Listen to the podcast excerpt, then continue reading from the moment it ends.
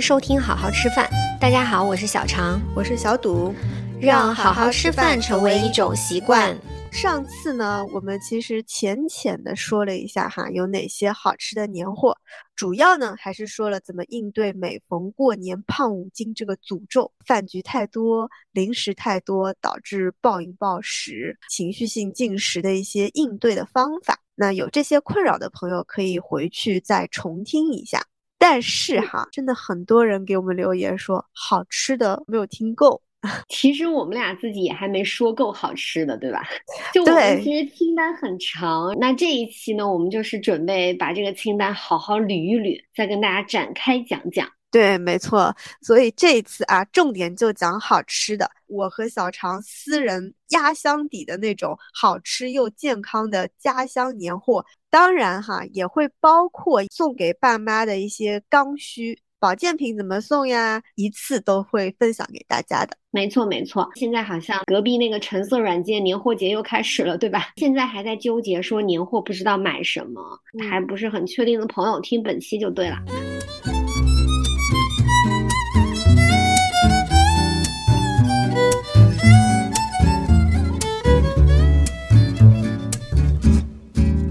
我之前的工作是做美食编辑嘛，那有一部分非常重要的工作就是上山下乡、田间地头去对接各种的果园呐、渔民啊，还有农户啊，就研究全国各地的特色农产品。说到就是土特产这一块儿哈。我还是有一些小小的收藏和心得的。我们这期节目就又是要把杜老师掏空的节奏哈。对，都是特别适合作为年货买回家之后受到爸爸妈妈五星好评的那一种。呃，先来说一下吧。我买东西啊，主要是两个渠道。好多人反馈说，像这种农产品不知道从哪儿买，不知道怎么选。我就主要是两个渠道买，一个是网购，一类呢比较靠谱的淘宝商家，一轮一轮筛选下来，回购过好几次的。另外一类呢，隆重推荐一下一个宝藏 APP，叫做网上农博。这个 APP 啊，立马可以打开那个下载一下啊，边听边逛起来。它其实是一个非常靠谱的一个土特产平台，浙江省农业农村厅主管的。它是一个官方的，相当于把农户攒起来的一个这样一个电商平台，直接对接的都是农户和果园，还有一些糕点手艺人。因为大家都知道，像浙江这块儿的话，它的电商是非常非常发达的，所以官方牵头的这个土特产购物 APP 也是非常给力的。我作为浙江人，我从来不知道这个这个 app 呀，真的吗？哦，那我一会儿 来细说一下啊，它的一个打开方式。还有一类呢，就是我比较熟悉的供应商，像荣安金桔的果园呀，还有像舟山、宁波一带的一些海鲜大礼包，那我就直接会让他们给我寄了，给我定制一下，回头我们也可以在群里面分享，私下交流。对对对，我们先还是主要来说说看，嗯，网购。就是通过网购可以买到哪些好东西哈？就是网上农博，哎呀，真的是我觉得太适合在这个时间点跟大家去说买年货这些东西了。网上农博的话，我觉得它应该就算是精选版的一个淘宝，高端版的拼多多。嗯，打开这个软件，亲切感扑面而来。就他入驻的商家不是非遗传人啊，就是长期跟那种农科院合作的特别靠谱的供应商。所以就有种，哎，你好像打开了各个村的小骄傲的那种既视感。看他们的这个详情页啊，然后他们的这个页面介绍啊，就有一种村干部拍着胸脯跟你说品质保证这种感觉，就是都是村里面就非常拿得出手尖子生来说一下吧，我都买到过哪些啊好东西。第一类肯定是水果了，年底嘛，就是柑橘的季节。这种啊，暖气房里面，你突然打开一颗柑橘，真的是满屋子都香喷喷的，就好像喷了个香水，做了个 SPA 一样，有没有？我就特别喜欢吃。咱不是办公室下午经常也会开一个那个柚子嘛，然后你就会感觉特别提神，就本来都已经精神涣散了，然后那个柚子一开之后，感觉又可以再干两个小时。我这里就要给大家啊隆重安利一下我们浙江的柚子类的一个水果，叫做文旦。它的特点是个头很大，扁扁的。它的产地呢，玉环那边比较好，就是台州玉环。果皮是很薄的，而且它这个籽就不会很多。我吃过重庆沙田柚，就它是那个籽会很多嘛，甜是很甜。这个文旦柚子，我觉得它最大的特色呀，肉质很细很嫩的果肉，你含在嘴巴里面，就舌尖轻轻一顶，上颚那个果汁就抿出来了，你都不用嚼，对，呼吸都是柚子香。它皮又特别大。剥下来了之后，你还可以放在冰箱里面吸味，非常好用。我觉得柚子好吃啊，它不是那种纯甜，它是带一点点酸度的，又甜又嫩，然后同时又带一点酸的这种骨架，这种风味就非常有灵魂的一个柚子，非常喜欢。是的，我觉得很多好吃的东西啊，它其实加一点点酸味，它那个风味都会更有趣、更活泼。是是，咖啡、巧克力里边。也是说稍微有一点点酸味儿，风味会更好，吃的不会齁，不会觉得腻，特别的清新，特别适合过年这个节令，就大鱼大肉的呃时候就来一点柚子。过年我知道很多人都喜欢吃那个砂糖橘，非常甜，容易上火。但是好像我吃柚子就不会，柚子好像就是说是败火的，是是，然后膳食纤维也很高，可以推荐给大家哈。文旦柚大家搜玉环的，我现在就正在打开那个网上农博这个 A P P，它真的 好乡土啊，界面就是挺简洁的。你看它还会有一些专题的，现在它的专题就是吃柚小分队，它都教你说全国各地有哪些柚子。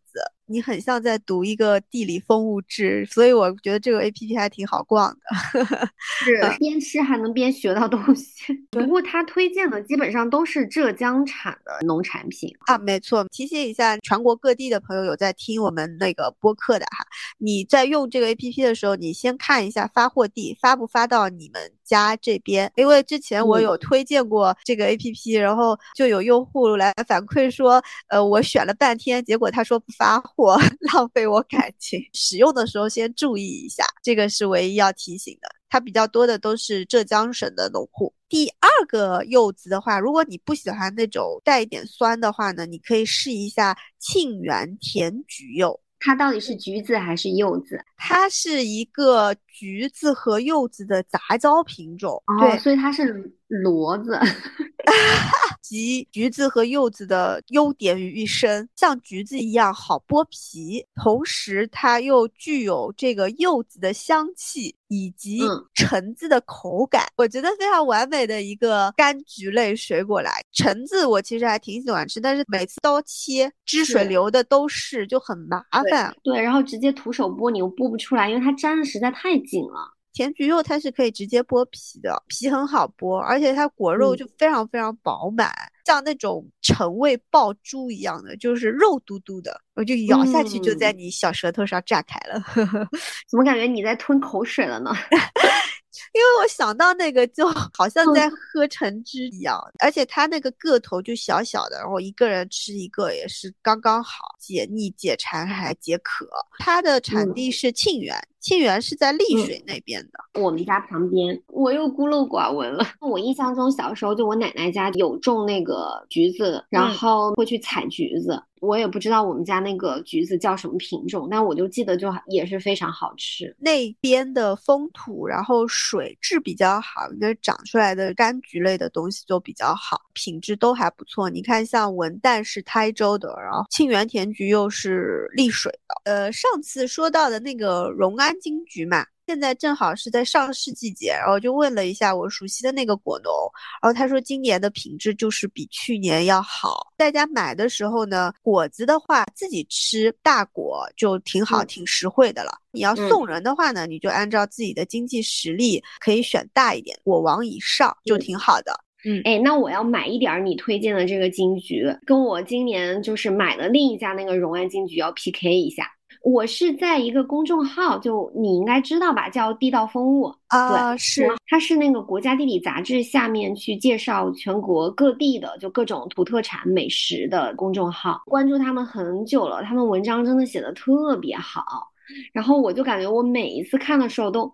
就是恨不得飞到他那个文章里面说的某个小餐馆去吃碗刀削面啊，或者是去某个果园去摘橙子、摘草莓。哎呀，咱们国家真的是物产丰富，就妥妥的美食大国。然后我觉得我们真的还是挺幸福的，能够吃到这么多好吃的东西。对他们经常会做一些深度的在地的报道，食材到人文其实都有。是这公众号的内容就做的很棒，对，嗯嗯，然后他们相当于就是呃有一个去实现商业化的那个小程序嘛，里面就卖各种各样的吃的，就包括各地的特色水果小吃，跟这个网上农博的定位我觉得还是挺像的，相当于是帮你去精选了，就省去你自己去。找农户啊，筛选和踩雷的时间和成本，因为生鲜这个东西啊，嗯，品质真的挺难控制的。就即便是同一家果农的，你可能不同时间买不同批次的，它的品质也会有很多差异的。所以像这种 A P P 或者小程序，它其实会有一个帮你筛选的这个作用嘛。嗯，跟你直采来比的话，肯定价格会稍微贵一点点。我今年还在那个地道峰买了草莓，就是丹东九九草莓，也叫红颜嘛。个儿特别大，颜色很红，是全红的那种，就你在那个底部都看不到任何的白色，真的鲜红。咬下去之后，里边的横截面也是红的，就不是里边是白的那种。它又不是那种说过熟，就你你闻起来可能有一点点酒精发酵的那种感觉，又完全不会那样子，就还是很新鲜。嗯，吃的时候是嗯脆脆的。但是呢，它不是那种说生的那种脆，咬下去汁水很丰富，爆浆出来，酸甜 非常平衡的草莓。哎，那你吃到的红颜有奶香味儿吗？有，它这个奶香味就是很浓。我们家那个团子啊，他就很爱吃草莓。他吃完之后呢，就很神奇，那个草莓的味道感觉跟他整个人融为一体，散发着一种草莓味，特别的香甜。是奶油蛋糕是吗？对，奶油奶油团子，特别像草莓 QQ 糖的那种感觉，就又 Q 又软，然后又有 散发着草莓香味，然后我就经常一把搂住它，就是疯狂的啃。怎么说？就是团子吃草莓，然后你吃团子。对，是是是这样子。今年我们确实买了不少草莓，淘宝上就买了好多家，然后地道风物，其他也是那个快团团都买了一些草莓。不得不说，就是呃地道风物的这个草莓确实品质是很不错的，但是它价格也不便宜啦。如果要让我这么日常每天吃的话，我肯定是觉得有点肉疼的，所以就混着吃一吃，吃到这个感觉特别惊喜的时候，还是挺好的。嗯，然后还可以推荐一家是淘宝上一家叫做甲午的草莓，他们家是三年前就是疫情的时候，当时淘宝助农就开始在他们家买。但是我不知道为什么，就是可能近两年的品质没有一开始那么好，大家也可以尝试一下。但是他们家就会价格比这个地道风物要便宜很多，就农产品嘛，就还是相对来说一分价钱一分货吧。是，主要还是看渠道啊，然后这块土地上面，包括说那个农户怎么跟你选果子也很关键，费多少心思。对，是的，所以大家还是根据自己的情况来选择不同价位跟那个等级的这个水果吧。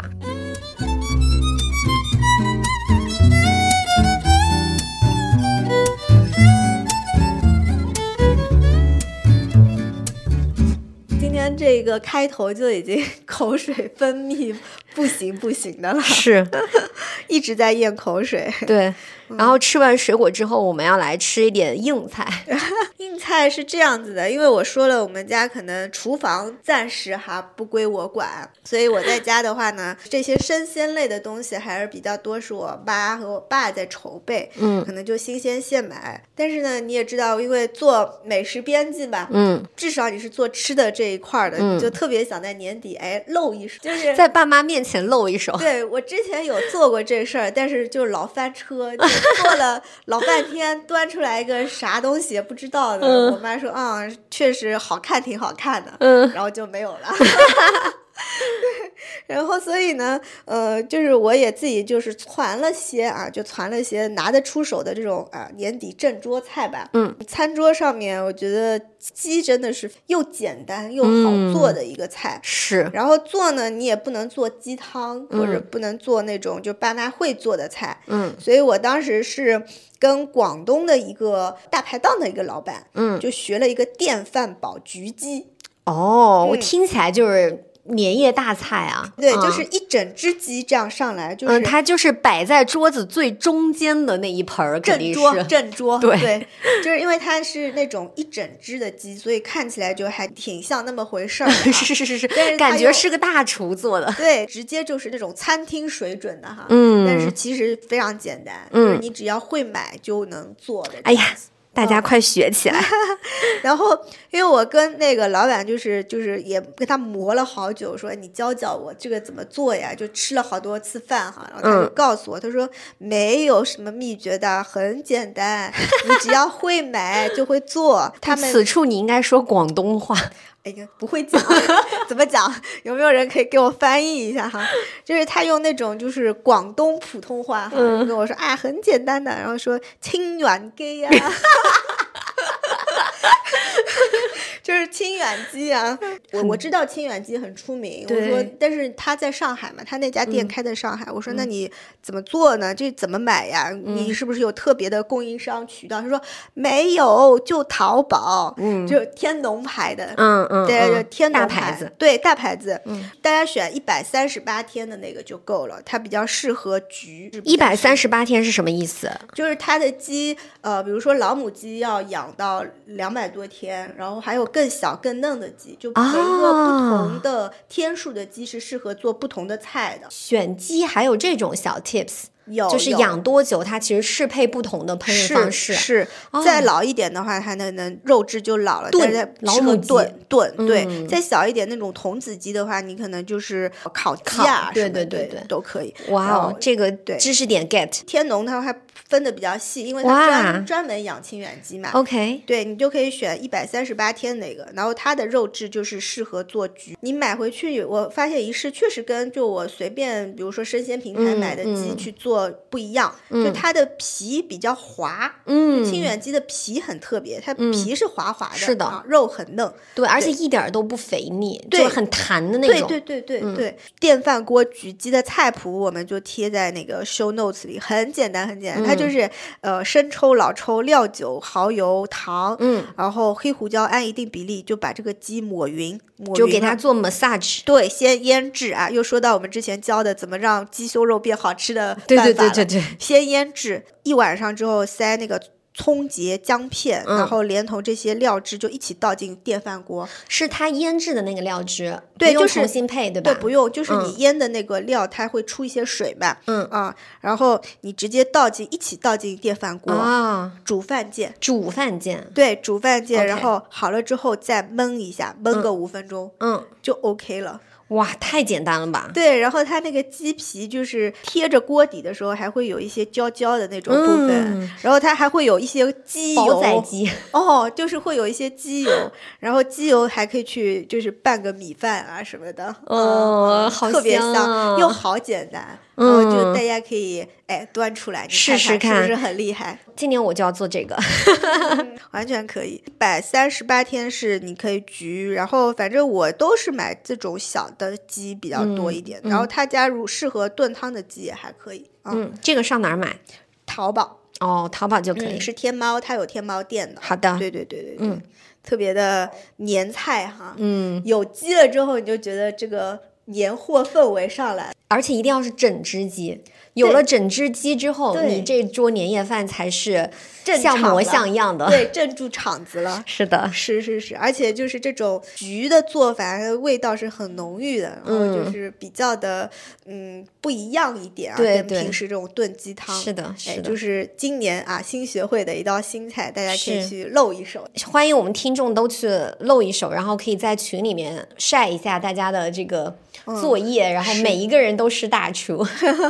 对，嗯，不太容易翻车，真的不太容易啊。就是买对机，然后有有一个电饭锅就能做了。对，到时候欢迎大家都进群，在群里面晒一晒，就是你在家里面露一手做的年夜饭，哈哈，肯定非常好吃，都是是。嗯，对。然后说完鸡之后，说鱼，可对，说海鲜肉类嘛，嗯，它肯定是肉，因为。肉的话，过年大鱼大肉的话，就会觉得很腻。那我我自己是会喜欢多吃一些海鲜。对海鲜，然后呃水产类的东西会多一点，是嗯，这个也是我们江浙沪包邮区必不可少的。是的，但是过年的时候，像海鲜、水产都会涨价，嗯，所以像这种可以冷冻的海鲜的话，我还是会提前一些量，然后去备。海鲜其实是可以冷冻的，我觉得河鲜反而大家就是吃新鲜的会比较多。是的，是的，冷冻的话对口感的影响没有那么的大。对，因为像我小时候记得像。宁波象山那边的亲戚，他就是会一大箱子一大箱子这样寄过来，是，然后里面就是什么带鱼、黄鱼、马鲛鱼，就这种杂鱼类的，是，梭子蟹、墨鱼，是，呃，就拼盘的这样过来，就是感觉是当天捕捞上来新鲜的，有啥寄啥这种。对对，我家也有，就我们都有一个靠海住的亲戚。对 对对，然后你就可以从过年，然后就吃到春，是有这样传统的。是，嗯嗯嗯。然后现在的话，我就是去产地采访的话，就会认识一些当地的一些菜市场，然后鱼市的一些人。我现在买的话，主要是台州和舟山这两个地方的会多一些，就按价位给你拼嘛，就像菜市场让你们去拼，然后自选一个大礼盒这样子寄过来。嗯，对，年底这个时候呀，带鱼。鲳鱼、黄鱼，嗯，都可以。是的，嗯，然后我首推的其实是带鱼，嗯，呃，因为带鱼的话，它这个肉会比较绵，嗯，所以冷冷冻了之后呢，它这个口感不大会散，就它的肉质的口感还是呃比较的紧实，就是不会受到很大影响。对对对。第二个就是冬天的带鱼，油脂层是比较厚的，嗯啊，总体来说就是。适合吃带鱼，风味不会差到哪里去。嗯，对。然后像这种带鱼的话呢，酱油水清蒸一下就非常好吃了，是那种肉质很细腻、很很细腻的。然后就我感觉可以吃到一点点像猪肉的香味的那种。嗯，跟北方啊吃到的那种。它要很重的红烧调味啊，炸的那种带鱼是完全不一样的口感。是，因为我在北方吃到那种带鱼，感觉你的肉质都会比较粗糙。嗯，但其实不是，像我们呃台州那边的一带的带鱼是非常细腻的。是的，是吧？嗯。有一个很有名的台州的那个饭店叫新荣记，是他们家主打菜不就是带鱼吗？对，嗯，非常有名的。我我那个我那个供应商就是新荣记的供应商啊，对他家就新荣记的供应商，那真的很不错。但是新荣记那个带鱼是炸的。哦，是脆炸的一个带鱼，人家不用，因为炸就对火候要求高了。是是是。其实像这种只要新鲜，你清蒸一下，然后酱油倒一点，葱油蒸都很好吃，都很香。对。带鱼的话，就是中段的肉是最厚是最好吃的。对对，因为大家老觉得像海鲜做起来很麻烦嘛。嗯。其实你原料好，我们那边真的就是白灼清蒸，随便煮一煮就甜甜的，蘸点酱油，完全不需要出。像我的话，我就非常喜欢吃黄鱼。嗯。对，就是那个舟山的大黄鱼，真的特别棒。因为我有朋友，他们就是在舟山养黄鱼的，他们都是深水养殖黄鱼，它的活动空间会比较广。而且水质也很好，虽然它是养殖，但其实也也相对来说比较接近野生了，就肉质就会好很多，就也是会比较嫩，就不是那种不是那种很柴的，也是只要清蒸加上这个葱丝、姜丝，淋上这个豉油，再加一把葱花，就就真的绝美了。对呀，哎，我们那边的海鲜真的是非常不错，是，嗯，过年可以囤一些。然后如果大家有认识什么靠海的。朋友一定要利用好，对吧？对对对，朋友就就拜托他们一下哈，给你们寄一点新鲜的海鲜大礼包。哎，我突然想到，就是这两天不是咱俩不都在看《繁花》吗？然后它里边就有很多这个菜，我那天还看到就是那个至至臻园的那个招牌。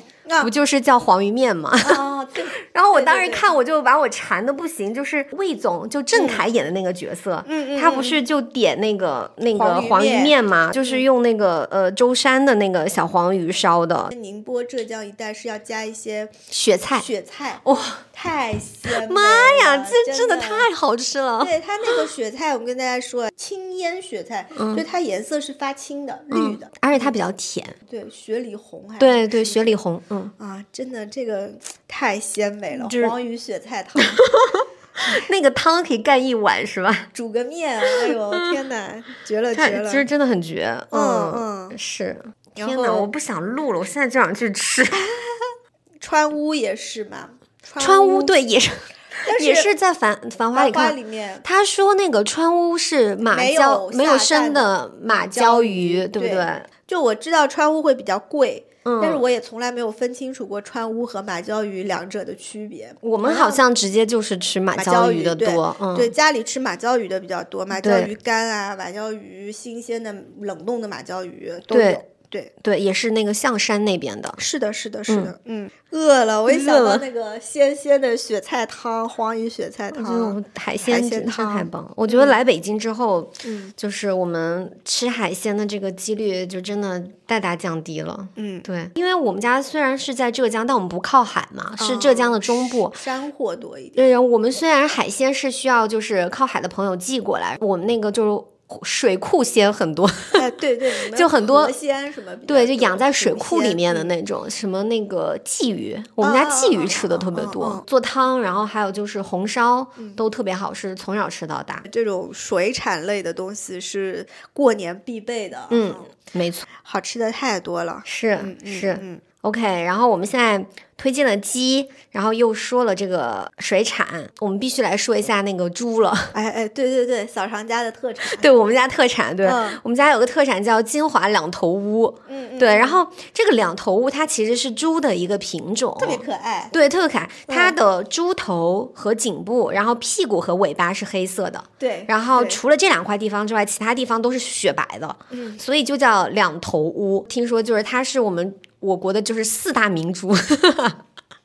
就我们老有这种什么四大什么四大什么，然后这个就是四大名猪非常出名的这个品种，在我们那边是。嗯然后我小时候印象很深，就它卖的很贵，我们平时是轻易吃不到这个两头乌的，平时也是吃普通猪肉哈，对对对咱们平常人家。这么说吧，就是猪肉界的爱马仕。对 对对。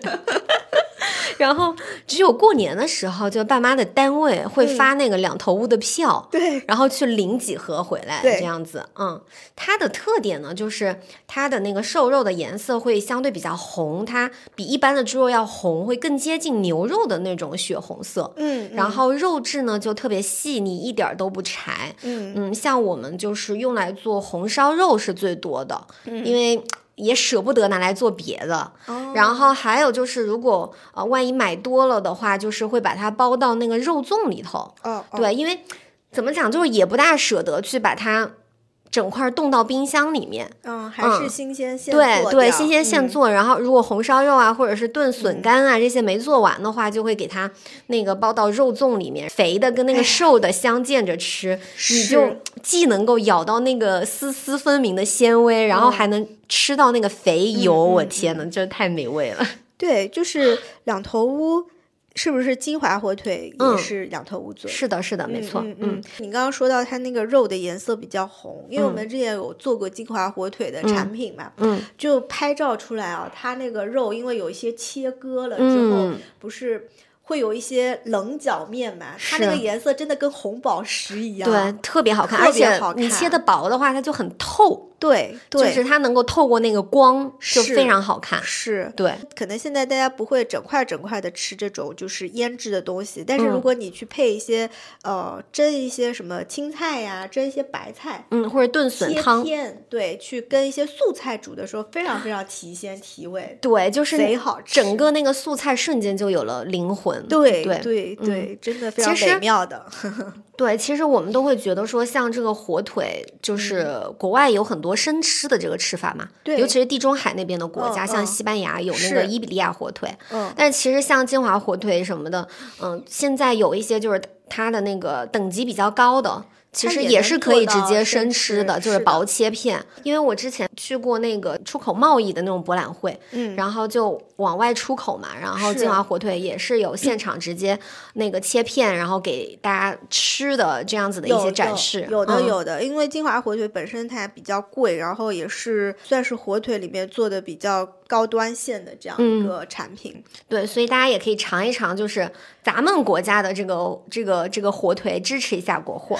嗯 金华火腿因为它用法很多，你嗯大家不要觉得就是只是炖它或者什么，就是你切点片，然后蒸鱼的时候，蒸桂鱼你就是肚皮上划三刀，然后在里面塞一点笋片，然后火腿片、香火腿丝，嗯。啊。香菇片这三样东西，整条鱼就立马又变高级很嗯多。，怎么感觉是鱼肚里面炖个腌笃鲜的感觉呢？对，就是它的风味就会又变得不一样，然后嗯你就觉得这道菜，哎，滋味就是特别的丰富，而且嗯也真的就是过年的时候你才会有心思是，去整这些，对不是对？嗯，就是趁这个时候就可以让餐桌丰盛一点，肥美一点。对对。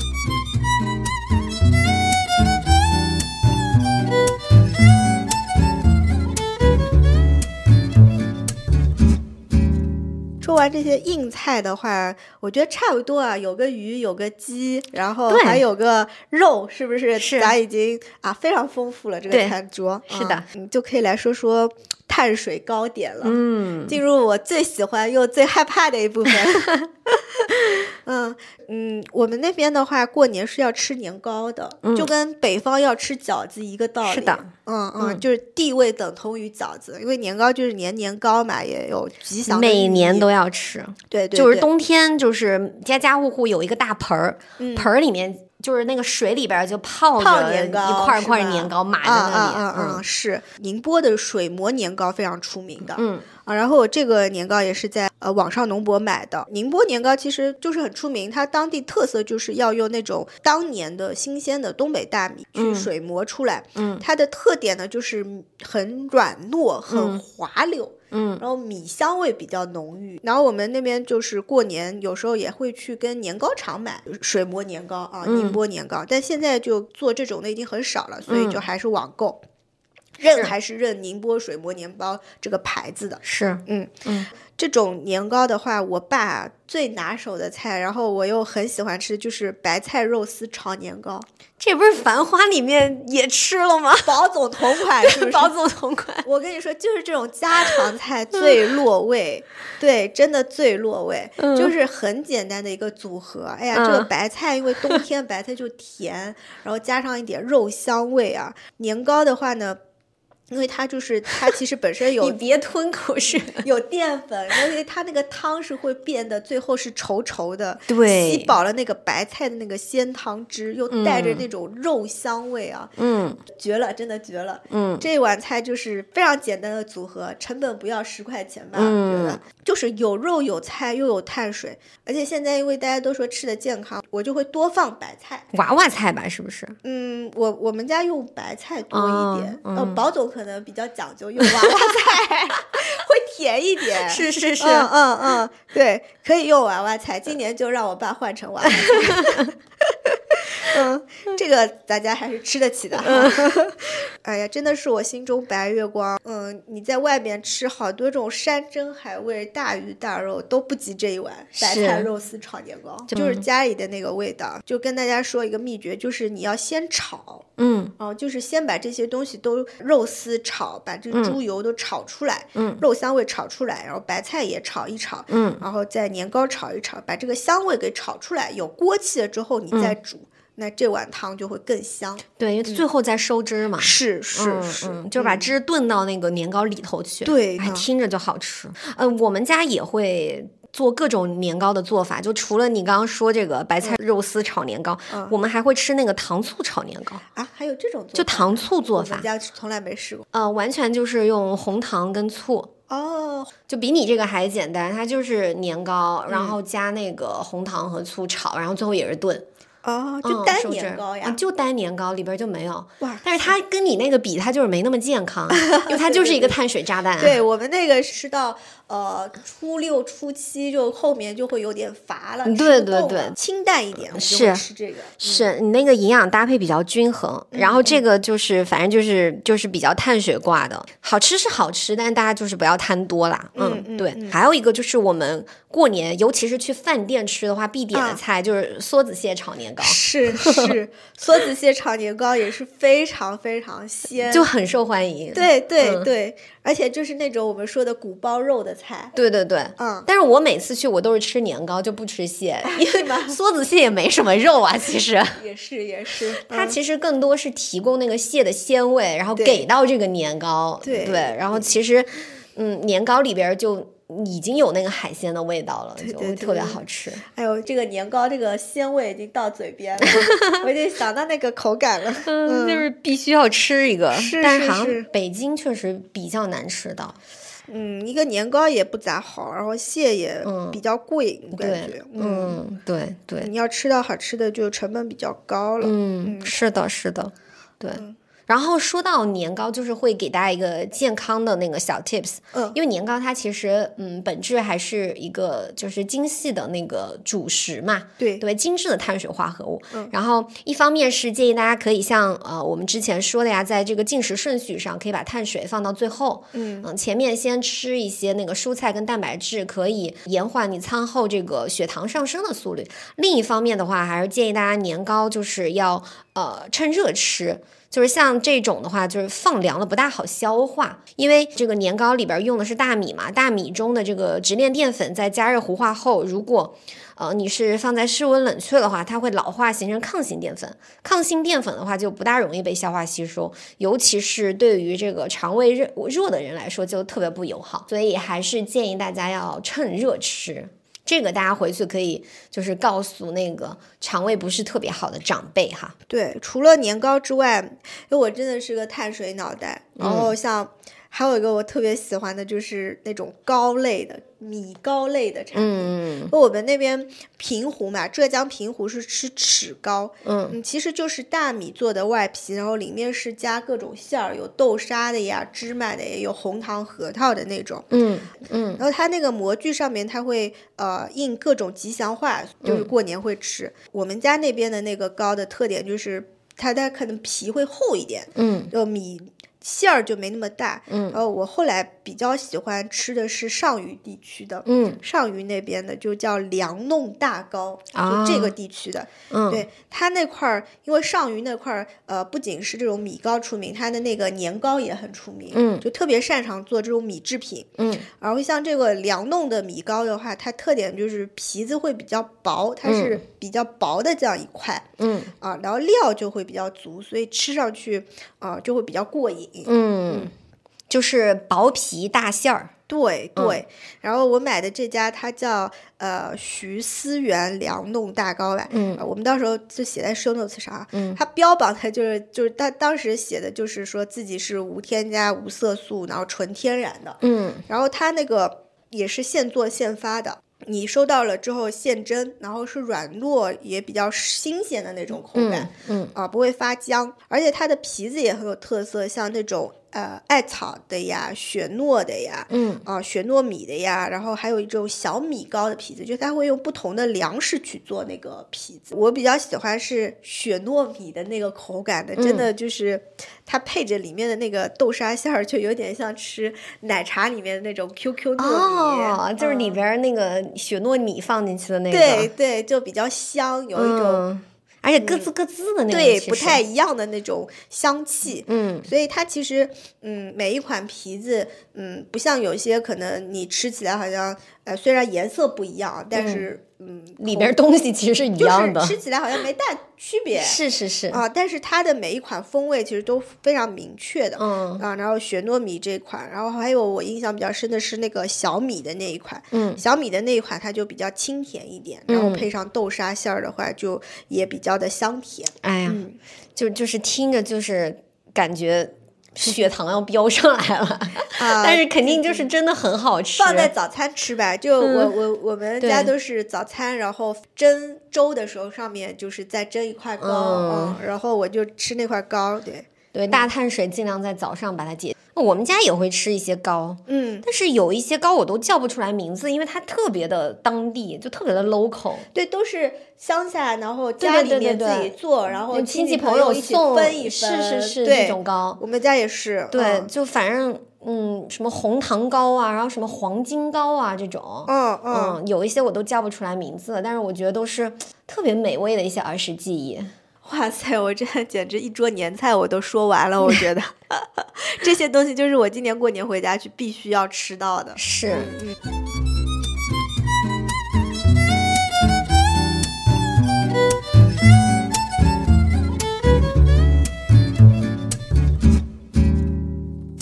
过年回家，反正在群里面听大家说，还有一类就是经常需要准备，但是呢，有时候市场上的东西太多了，就是。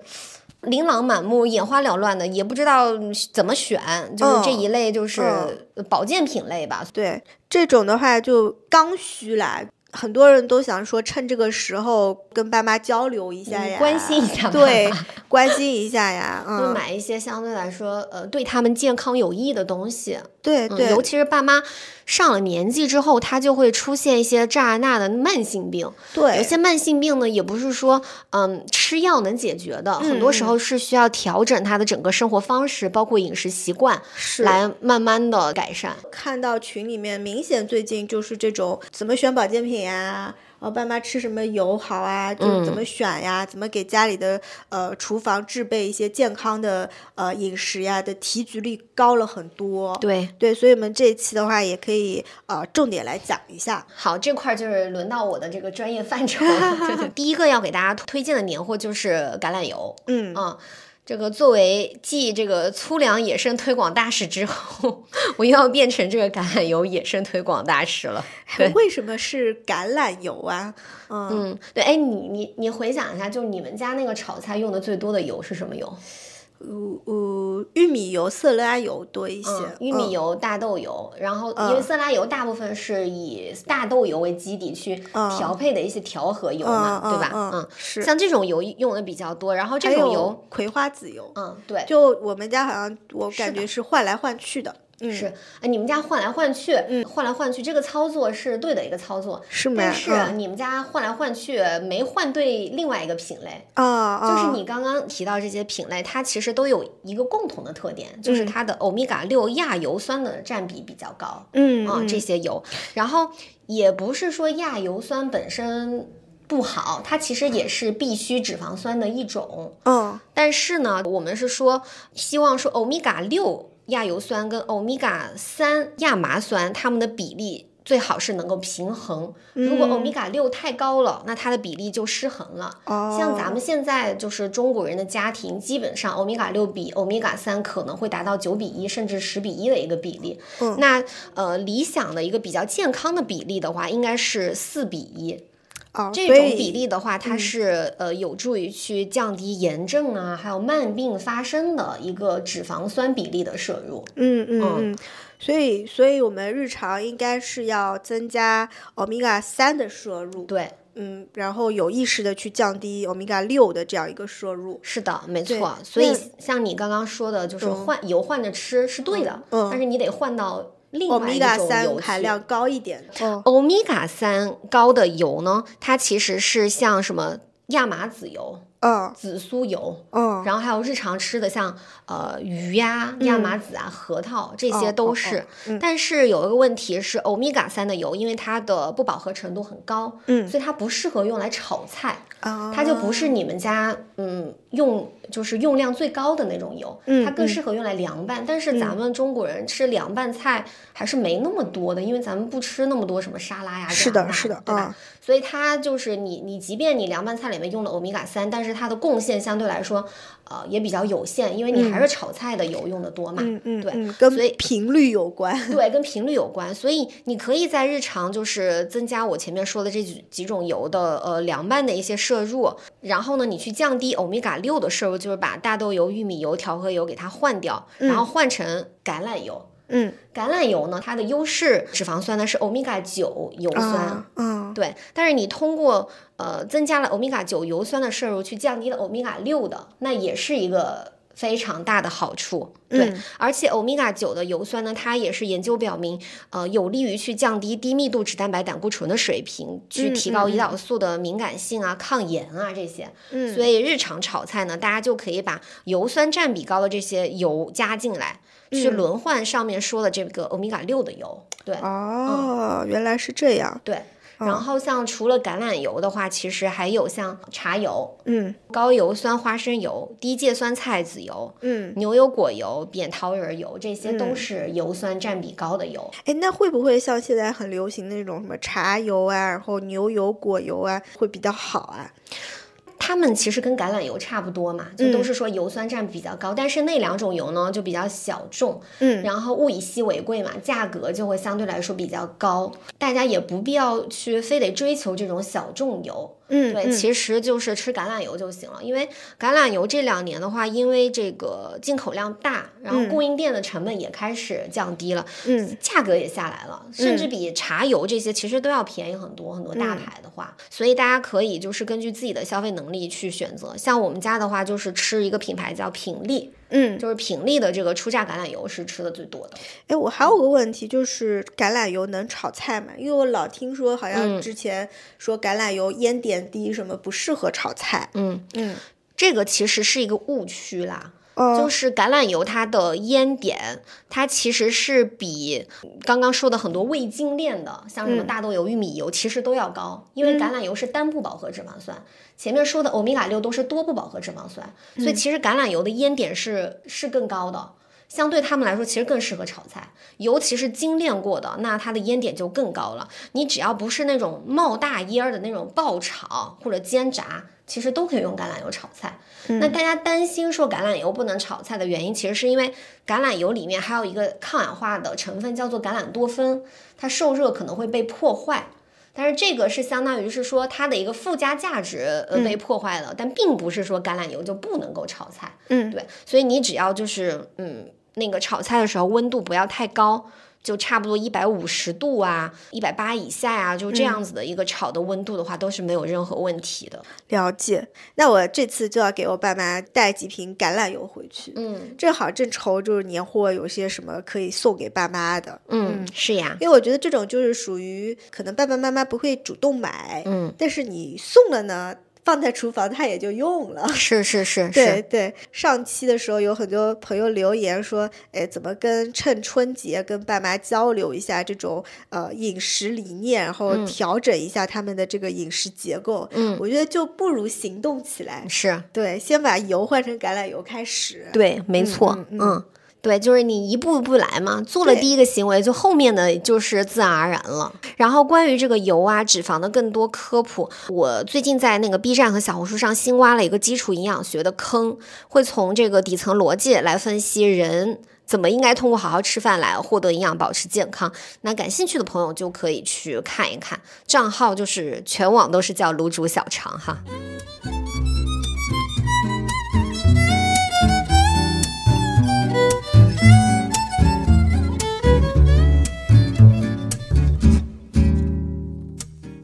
说了，这样油的话还是比较偏日常食品类的。嗯，另外一个很大的一个类就是保健品。嗯，这好多人问，就是说，哎，年底送爸妈什么补剂好啊？然后各种护肝、护膝盖、护心，对，心脑血管各种各样。对。对，特别多，嗯嗯，所以像这种保健品的话，应该怎么选呢？然后有哪些是比较有必要的？嗯嗯，我会觉得就是相对于各种噱头和花里胡哨的保健品啊，我其实还是更倾倾向于推一些基础的补剂，嗯，就是它的必要性和安全性都更高。然后另外的话，就是如果说你的爸妈已经出现了一些疾病的话，那你靠吃保健品是绝对不能够治病的，就还是得去医院看医生，然后遵医嘱。对，所以就是那些标榜着就是功能特别强的那些保健品啊，大家不要对它就是寄希望于太大。嗯嗯，还是得去看医生。然后下面就是我会跟大家推荐一些呃比较基础的补剂，是这个人在正常日常生活中就需要去摄入的，只不过是说可能随着年龄的增大，呃，因为一些消化吸收的影响，它可能呃摄入或吸收的比较少，或者是说嗯它需要更多的量的这些东西。对，第一个的话就是维生素 D，你也有推荐给我过。对，这个东西就是不仅爸妈能吃，我们自己也能吃吧？啊，是它就是一个唯一一个就是我们从小到大都需要去补的营养素嘛。嗯，它不仅可以促进钙的吸收，然后对免疫啊等等这种呃非常重要的人体的生理功能都是很重要的一个因素吧。嗯，如果你爸妈从来没有吃过的话，可以带爸妈去医院就是检查一下一个指标叫血清二十五杠羟维生素 D 三，来去就是根据那个实际值来去定制的补充，目标是要补到三十纳克每毫升以上，这样子的话就正常了，说说明你的维生素 D 是不缺的。如果你是正常的，那五十一到七十岁的老人就可以每天只要吃六百 IU 就行，然后七百、呃七十岁以上的老人的话吃八百 IU，然后像我们成年人的话就每天四百 IU 就行了。如果你的那个维生素 D 本身是充足的话。如果检查出来说发现它是不足的，那就可以先补充两千 IU，补充三到六个月，然后再去医院查一下。如果达标了，就可以降到我前面说的这个常规剂量。嗯，买什么品牌好呢？维 D 的话，因为它本身是一个比较成熟的那个营养素，制备的门槛也比较低，就大家只要买常规的大牌或者是 OTC 的胶囊就可以。主要还是要看剂量选。嗯，明白。那还有别的像这种比较基础的补充剂吗？第二个想跟大家推荐的是那个复合维生素 B。然后之所以说是维 B 的话，是因为啊、老年人这个肠胃功能下降嘛，它对营养的吸收率就会下降。那你像很多食物，像粗粮，嗯粗纤维的这个蔬菜、肉类，哦它其实都不大好好消化，对吧？嗯然后它可能牙齿也不大能够去咬这些东西，很容易导致维生素 B 的缺乏，尤其是维生素 B 十二。所以就建议大家可以去给爸妈、老人买一些复合的维生素 B，然后也是选这个 OTC 的药片或者是大牌。就嗯都可以，就是安全性还是比较高的。对，像刚刚说的两个问题的话，我觉得我妈还好，但我妈有很严重，就是她好像比较缺钙。就是更年期之后的女性钙的流失会比较大，对容易骨质疏松。对，嗯嗯嗯，像这种的话，就是你维 D 一定要让你妈吃起来。嗯对，因为维 D 是促进钙吸收的，然后她的日常喝奶嘛。嗯喝对，那让你妈每天要喝奶，就是嗯喝三百五到五百毫升的奶，去补足这个钙的摄入。然后最好每天还能吃这个绿色蔬菜，嗯还有就是像黑芝麻、坚果，嗯就是正常。其实如果说膳食平衡的话，它是能够通过这些食物去补充这个钙的摄入的。因为年纪太大的话，其实也不建议去盲目的吃高剂量的钙片啦。如果盲目的去摄入高剂量钙片，有可能会增加这个血管或者器官钙化的风险。所以还是建议你通过这个食物来获得钙，然后补充维生素 D，增加吸收。对，去促进它的吸收。然后呢，也可以补充镁或者是维生素 K 这两种，嗯因为镁和维生素 K 是可以把钙去引导到。骨骼上面去进行沉积，而不去跑到这个血管或者是器官去钙化的。嗯，对，所以如果要补钙的话，最好是能够呃买那种复合的，就是里边是搭配着镁或者维生素 K 的。嗯对，嗯还有维 D 的，对，这又是一个知识点，大家可以注意一下。如果要补钙的话，嗯嗯嗯。所以我们还是建议是说，最尽量能够食补就食补啦。那蛋白粉的话，你觉得老年人有必要吃吗？呃，就也是看情况吧。对，嗯像一些就是可能年纪特别大的老人，他这个肉蛋奶都吃的少，然后肌肉又流失的多，那他万一摔一下。没有肌肉的保护就容易骨折，然后再加上蛋白质，它本身就是我们所有生命活动的基础嘛，所以其实对于老人来说还是要吃够的。那因为它本身肉蛋奶吃的少的话，那喝蛋白粉的话，确实是一个比较高效的选择。嗯，了解。嗯每天吃个三十克，那对于这种年纪大的长辈来说还是有必要的。嗯但你就是注意，你给什么爷爷奶奶买的时候，不要去买那个蛋白粉里面加了好多糖，或者是麦芽糊精的这种蛋白粉，嗯嗯，或者是所谓的打着。中老年营养的这种什么奶粉。哦，就它其实有可能里面蛋白质含量没那么高，然后但是糖的含量很高。嗯，那这种就其实有点得不偿失，尤其是对于比如说有高血糖问题的老老年人来说，就更加的要注意了。是，哎，还有一个，我也年底就是经常会给我爸妈买的嗯，鱼油，你爸妈吃鱼吃的多吗？平时在家？应该还好。如果说他一周能够吃个两次的鱼的话，就其实没有太多必要吃。哦，这样。因为吃鱼本身肯定比吃鱼油要好呀。如果说你每有条件一周能够吃到两次的话，那其实没必要吃鱼油。那没条件的话，嗯那可以补充鱼油，嗯其实就是补充我咱们上前面说的嘛，那个欧米伽三的脂肪酸，嗯呃，叫做呃，其中有一个叫 EPA。嗯然后 EPA 的话是，呃，对这个降低血脂、预防心血管疾病是有益的。对嗯，但是要注意是说给老人买的这个鱼油呢，它需要是选 EPA 含量更高的这个鱼油，它跟另外一种就是 DHA 含量高的鱼油还不一样。那种那种就是 DHA 占比更高的油呢，是适合推荐给孕妇或者哺乳期的妈妈，因为这个 DHA 对婴幼儿的视网膜和大脑的发育有益。但是老年人的话，还是需要选 EPA 含量更高的这种鱼油。嗯，这是一个点。然后第二个是选择的时候，大家要认准那种有 IFOS 认证的这个品牌。这个认证的话是目前比较权威的三方的鱼油检测机构去认证的。五星认证的话，它就意味着是对安全性啊、污染物啊、生物效能上面的认定都是最严格的。嗯嗯，所以大家可以去选呃这样子的鱼油。嗯明白。嗯嗯像我妈的话，就是最近体检就是查出这个血血脂高，对，然后我就准备给她买这个 Doctor Best 的鱼油，不是广告哈，咱们今天推荐的所有东西都不是广告，都是这年底要往家里面搬回去的东西。对，真情实感。嗯，好，我们最后总结一下吧。今天其实推荐了不少好东西的哈，嗯。就从流口水的呃柑橘类水果开始啊，嗯。像文旦柚子呀，沁园的甜橘柚，荣安金桔、对，然后丹东草莓、清远鸡，嗯还有是、宁波舟山的海鲜大礼包、对金华两头乌，啊、宁波水磨年糕、凉弄大糕。嗯，哎呀，我们 感觉可以成为江浙沪土特产代言人。对对对，喜 我觉得这个就是义不容辞啊，义不容辞。对对对对，我们那个北方分部，大家有什么认识浙江省农业厅的那个亲戚朋友，可以转发给他们，对，让他们关注一下我们。呃，然后也欢迎就是别的省的这个听众朋友，也可以在评论区推荐你们的家乡美食。是是，对，然后还有这个橄榄油。维生素 D、复合维生素 B、蛋白粉、鱼油，应应该是已经把大家嗯想推荐但是不知道怎么推荐的年货基本上都说了一遍。嗯，是是，继续的征集一下爸妈跟大家的一个饮食理念的一些小冲突，或者说平时哈会分享给大家的一些健康饮食视频也好，文章也好。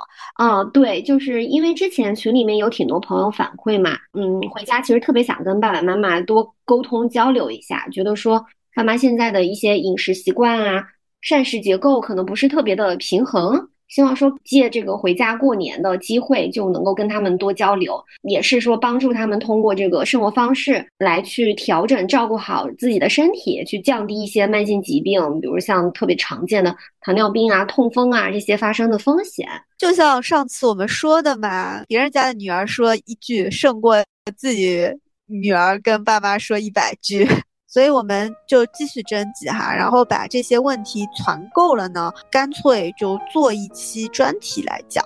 嗯，就是希望可以帮助大家哈，增进跟爸妈之间的一个沟通，是好好沟通，好好吃饭。嗯，没错。今天的播客啊，我们也差不多就到这里啦。然后今天节目里面提到的所有东西，我们也会做成一个清单放在 show notes 上面。下期再见，拜拜。下期再见。